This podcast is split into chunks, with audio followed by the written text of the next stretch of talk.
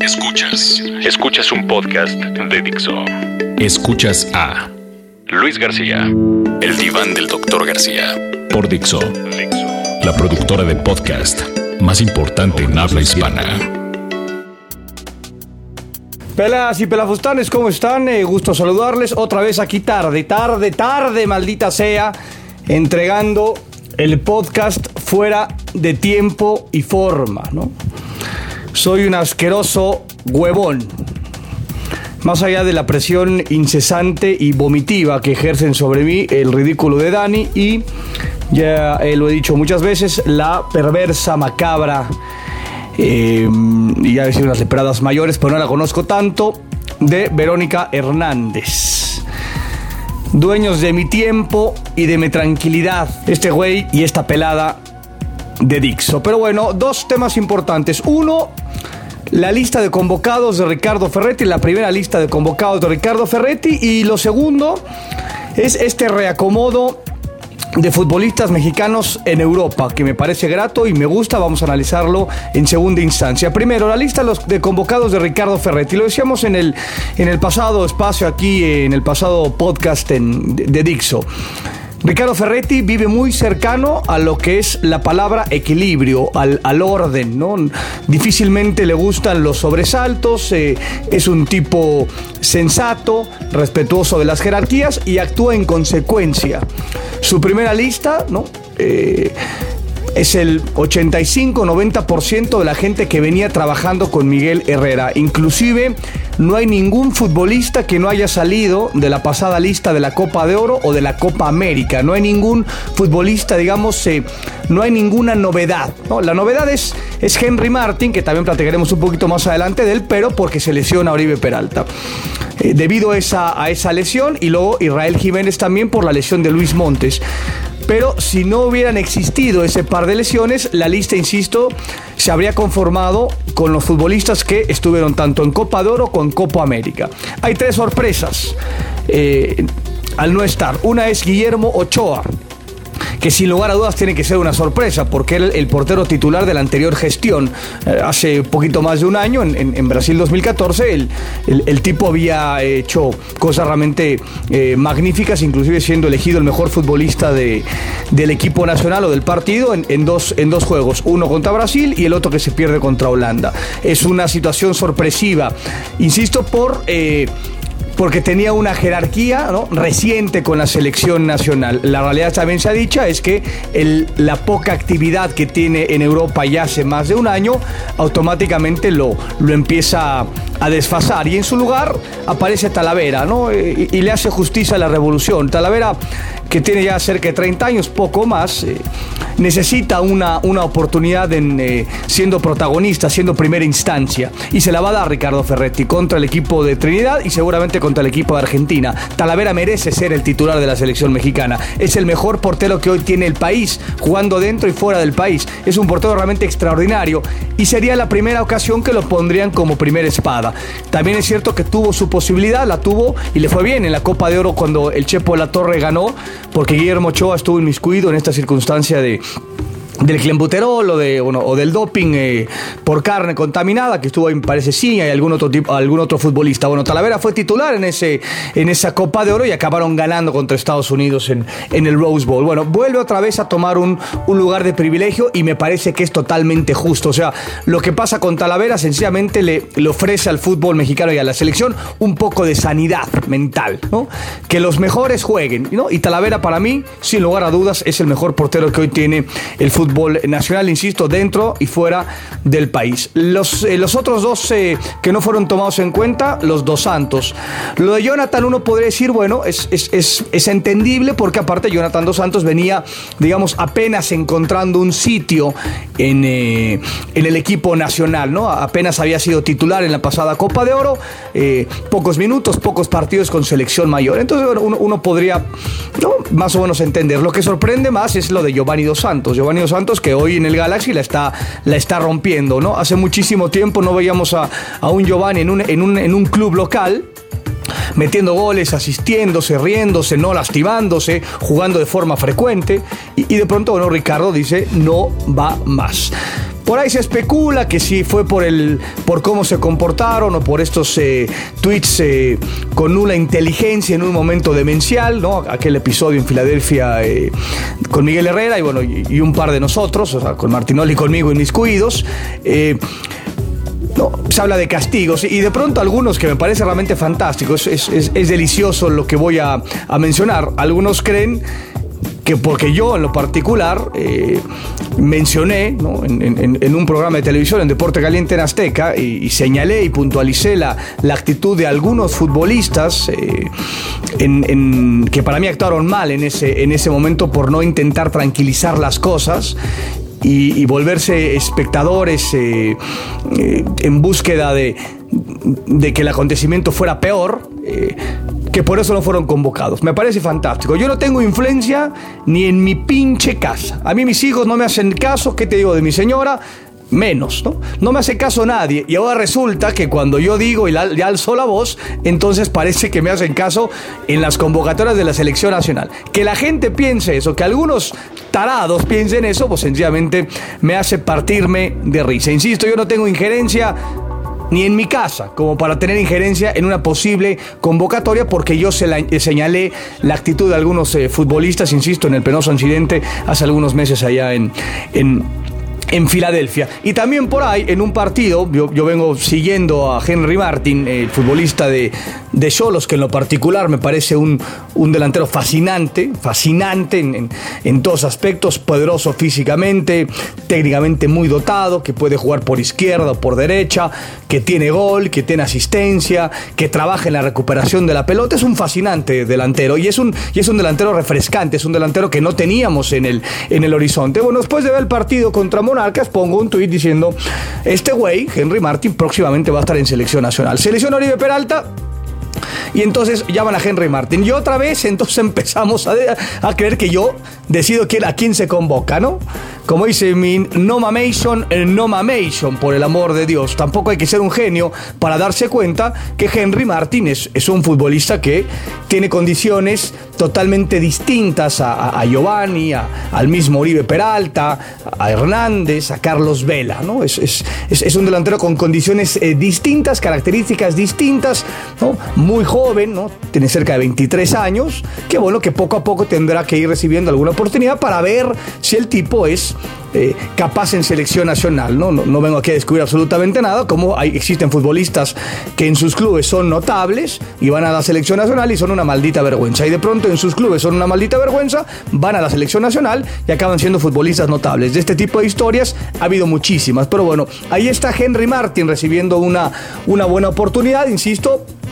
Eh, dándole ¿no? un poquito de, eh, sanidad o de refresco a la, selección eh, eh, nacional. Fuera de esa circunstancia, insisto, el 85% de la lista me parece sensata, están los mismos que, que estuvieron hace poco tiempo, que hicieron una Copa América dolorosa y una Copa de Oro dolorosa en algunos pasajes y que lograron ser justamente campeones ante, ante Jamaica en, en Filadelfia.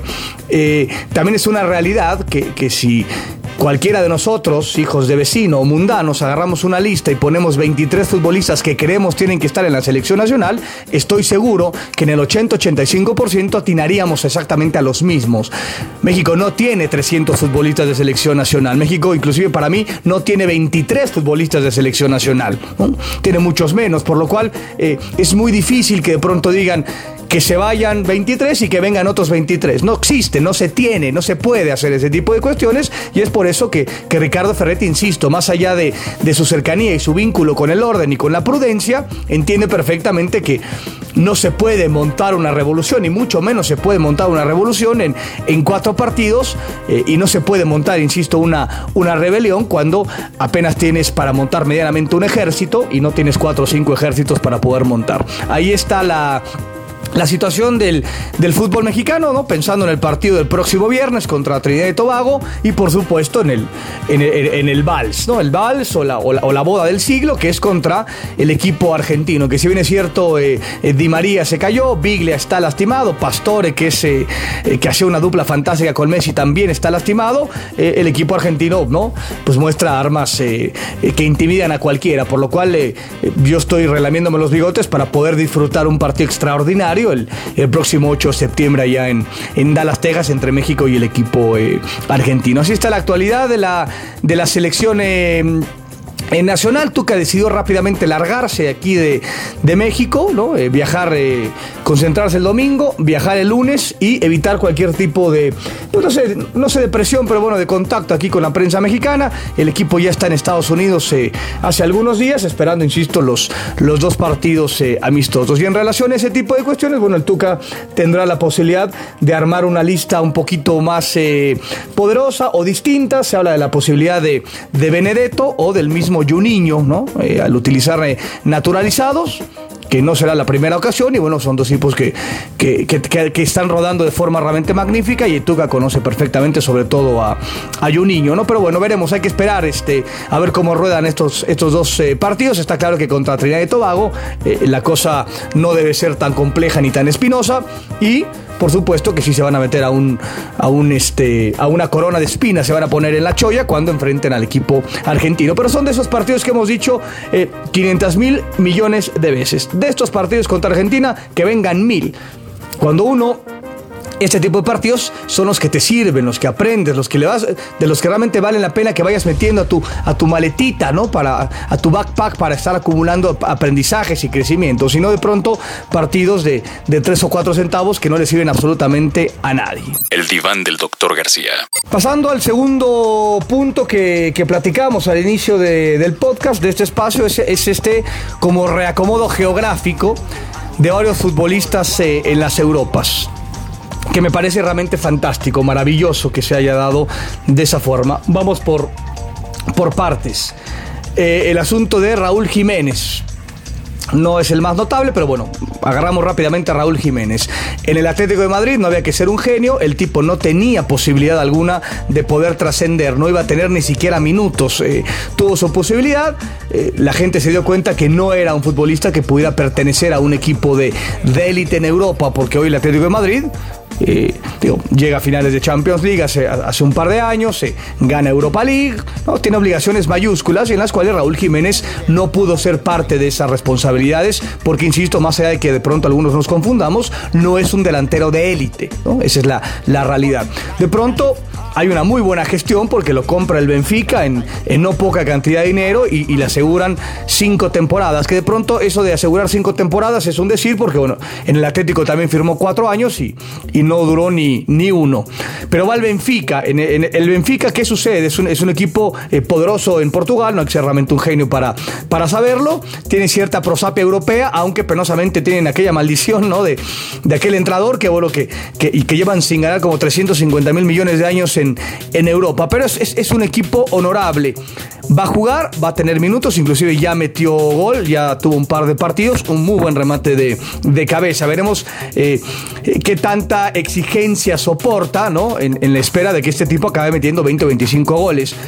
Cuando no es un, no es un killer, ¿no? no es un Javier Hernández, que sí es un tipo que te puede alcanzar esa, esa cifra. Pero bueno, Raúl Jiménez de forma inteligente se mueve un poco en los despachos o a través de los promotores o como sea y el tipo entiende que la carretera en el Atlético de Madrid está tapada y que hay que buscarle por otro sitio, no es necio y se va al Benfica y me parece que va a tener por supuesto posibilidades de resarcir su, su vergonzoso paso por el Atlético de, Madrid. Lo mismo pasa con Diego Reyes. En el Porto era un, burdo complemento, un tipo que, que lo, aventaban eh, mucho más en el, en el equipo B, cuando jugaba algunos partidos, inclusive bueno, jugó la, la Champions por, por una este, eh, increíble necesidad, lo, sacaron del partido medular a los, a los 20-25 minutos, o sea, otra vez la carretera estaba totalmente tapada, destruida para Diego Reyes en el Porto aparece la Real eh, Sociedad y hoy es titular. Dos partidos jugados, dos partidos de, titular, cero goles en contra. Entonces, otro, otro buen reacomodo para, para Diego Reyes, que bueno, que tendrá que demostrar que, que es un tipo válido para poder jugar en, en, la Real Sociedad, que desde ningún punto de vista, por supuesto, es un equipo de, de polendas, ni mucho menos, pero bueno, es, es, un equipo bastante, bastante honesto, ¿no? Con, con una plantilla sumamente joven, con mucha gente de, del País Vasco, que bueno, que compite desde ese lugar con esas armas y, y otra vez, ¿no? Un, buen, eh, un buen ajuste. Si no puedo por la izquierda, busco otras opciones y lo de Diego Reyes es un buen acomodo. El otro, el otro acomodo es el de Javier Hernández en el Leverkusen. La liga alemana es bravísima, ¿no? La liga alemana es, sumamente complicada, está bien, es, es cierto que el Bayern München come aparte ya, ya detonó la liga eh, alemana. Eh, ya le queda chico cualquier tipo de campeonato, solo no le queda chico la Champions League. Pero fuera de eso, el, el, grueso, el grosso de la, del fútbol alemán es, sumamente complicado. Veremos cómo le va a, Hernández. Está clarísimo que ya en el United sufría, eh, no se la pasaba bien, estaba incómodo, no se reía, eh, eh, no participaba, ¿no? Estaba hasta la mismísima Madonna, por no decir hasta la mismísima madre. Va Leverkusen, ha recibido de forma fantástica. Veremos su accionar, insisto, la liga alemana es para mí la liga más complicada de poder jugar en la actualidad. Hace algunos ayeres era el, asunto de la, liga italiana, la Premier League también está en esa situación y bueno, la, alemana no se queda en lo más mínimo atrás. Pero está clarísimo que él necesitaba salirse del United y buscar jugar cada eh, ocho días 90 minutos. Aquí podrá tener esa posibilidad. Aquí la única situación es que la gente de Leverkusen está esperando puntualmente que cada ocho días moje. ¿no? Y en la liga alemana, cada ocho días mojar, hay que ser Superman para hacerlo, ¿no? Entonces veremos en, qué momento de forma eh, llega Hernández. No está este en, su, en su mejor momento de forma, o sea, no está rodando como hace algunos ayeres. Pero bueno, es, es una salida inteligente, una salida necesaria. Sí o sí tener que buscar un equipo no de, de, la manufactura del United o del Madrid, porque para arriba ya no hay, ¿no? Un par de escalones para abajo para poder encontrar un sitio. Y parece ser que, bueno, que así lo va lo va a poder encontrar. El otro acomodo es el del Ayun, ¿no? En el Porto, va al Porto. El Porto que de pronto se les estamos devolviendo la conquista, aunque los portugueses no los conquistaron, pues al carajo. Ahí les vamos con 50.300 mexicanos. Eh, el Ayun, yo no sé si el Ayun se da cuenta o la gente se da cuenta que en la Premier League es muy probable que él acabaría reventando, acabaría realmente siendo banca permanente. Metió el primer gol en el, en el, en el partido inicial y al segundo y el tercer partido fue a la banca eh, y jugó pocos minutos Está clarísimo que, que el futuro del Ayun en la Premier era totalmente oscuro, sombrío. Va ahora al, al y entonces se abre el mar, ¿no? Como Moisés abriendo el mar. Así de fácil y claro. Eh, me parece que eh, Miguel Ayun, que no tiene una bronca en ser este trotamundos eh, fantástico, llega al Porto cobijado, ¿no? por muchos otros mexicanos, por Gudiño, por Herrera y ahora también el otro, el otro que este sí está siendo, digamos, este va para adelante, ¿no? Mientras el, el reacomodo de Jiménez, de Hernández, de Layún, de Diego Reyes fue dar un paso hacia atrás o un par de escalones hacia abajo, el que en el, el único mexicano en Europa que hizo un reacomodo hacia adelante y hacia arriba fue Jesús Corona, el chamaquito este que la rompió en Holanda, en el Twente, y de pronto, pim, ¿no? Dice el Porto, pa' acá, ¿no? Un futbolista con, con habilidades eh, mayúsculas, que es capaz de jugar por izquierda y por derecha, que es capaz de jugar inclusive como centro delantero, atrás del centro delantero, que empieza a tener mucho gol, que tiene un disparo a portería con una grandísima facilidad, que tiene un mano a mano, un duelo individual increíble. Entonces, en este reacomodo, insisto, el, el, el más notable, el más honorable, el, el que destaca ¿no? de todos, eh, es este chamaco eh, Jesús Corona, que de pronto uno se entera por ahí, que de pronto eh, de la cabecita de pronto se confunde, eh, se siente más de lo que es, ¿no? Que yo espero que la Copa de Oro y la Copa América lo hayan sentado, lo hayan, le hayan dado un, buen bofetón, ¿no? Una, una, pues un, ligero baño de, sensatez y de humildad para que viera que el tipo no fue Juan Camaney, porque pronto se mencionaba en el entorno que Jesús Corona nos iba a salvar tanto en Copa América como en Copa de Oro, ¿no? Y seguimos con esta, insisto, esta necedad de creer que un futbolista en solitario va a resolver todas las miserias. Por la selección pasó Hugo Sánchez y no lo pudo hacer en solitario. Por la selección pasó Rafa Márquez, un dios, y no lo pudo resolver en solitario. Por la selección pasó Cuauhtémoc Blanco, un dios, y no lo pudo resolver en solitario. Bueno, no lo resuelve en solitario Messi para Argentina, ¿no? siendo un, extraterrestre. O Cristiano Ronaldo, siendo otro marciano y otro extraterrestre, no lo pueden hacer con Portugal. ¿Qué carajo lo van a hacer eh, un futbolista mexicano para México? Entonces, ojalá Jesús Corona eh, haya aprendido algunas cosas, sobre todo, insisto, en la Copa América y en la Copa de Oro, en donde pues también sí bajó un par de escalones del peldaño. Algunos lo estaban colocando en un trono que por supuesto no merecía. Pero lo que sí merece es un total reconocimiento porque, insisto, quitando el tema de, eh, de Guardado, ¿no? De, de, Moreno, que también tuvo un, eh, un racomodo importante, regresa a una liga que ya conocía, eh, se va del español, se va al, al, al, PSV, ¿no? Con, con, Guardado, va a ser titular indiscutido, aunque bueno, no jugó el partido, el partido inaugural cuando llegó. es otra vez un, un racomodo inteligente, sensato para, para Héctor Moreno. Qué bueno que su carrera ha sido sencillamente maravillosa. aquí el, el racomodo de Héctor Moreno no sufre ni para arriba ni para abajo porque Héctor Moreno desde que llegó a Europa ha sido sumamente exitoso. Entonces es, otro ejemplo, es un ejemplo que no aplica, digamos, con el, con el de los Layún, de los Diego Reyes, de los Hernández y, de los Jiménez, que se dieron cuenta que, que para adelante, para arriba no había y había que buscar un reacomodo para abajo. Bueno, el tema de Moreno es distinto, e insisto, el, más diferente, el más disímil, porque el tipo sigue escalando pequeños, pequeños pasitos hacia adelante de forma sólida, es, es Jesús Corona con esta llegada al Porto. Y bueno, ahí está Gudiño que ya sube al, al primer equipo y es, y es parte de ello, ¿no? Entonces de pronto muchos mexicanos en un equipo sumamente honorable, que hace algunos ayeres ganó, eh, ganó Champions League, que es un, eh, es un equipo que compite en, en, Europa, que por supuesto parte plaza en, en Portugal y que decide, eh, que es un equipo que tiene un scout increíble y decide apostar por algunos interesantes mexicanos. Por lo cual pinta, ¿no? Pinta más agradable, digamos, el, el futuro. De pronto viene un cambio radical y brutal en selección eh, eh, nacional por la llegada de Tuca Ferretti, bueno, y la búsqueda de un nuevo entrenador. Y entonces en el verano, en este mercado de verano, hay un muy buen reacomodo de los futbolistas mexicanos que van a empezar a tener muchos más minutos para que de pronto este cambio en selección nacional se potencie. Entonces, parece ser que por las dos carreteras eh, se empieza ligeramente a abrir el, cielo. Por el tema del, del, entrenador, insisto, con un hombre como Tuca Ferretti que es apegado a la, a la sensatez, que va a poner cierto orden y que dará este puente para que venga un, eh, un entrenador más o menos del perfil de Ricardo Ferretti o de o de Miguel Mejía Barón. Seguramente están buscando un perfil así, un tipo jerárquico, eh, un tipo con, con, cierta cultura, con cierto manejo de grupo, eh, ¿no?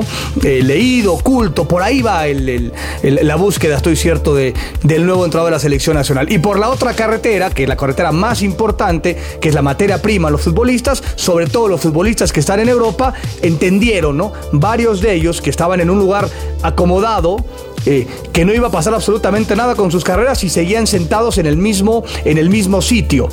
Y de pronto empezaron a buscar, no sé si ellos a través de, de forma individual o con sus promotores, lo importante es que logran un reacomodo que parece, insisto, sumamente agradable. Que así sea, que así sea porque tanto la selección nacional de forma colectiva como en la forma individual, varios futbolistas en Europa necesitaban, insisto, una sacudida importante, que sea para bien, maldita sea, que sea para bien. Adiós, bola de muertos y muertas. Se despide papá.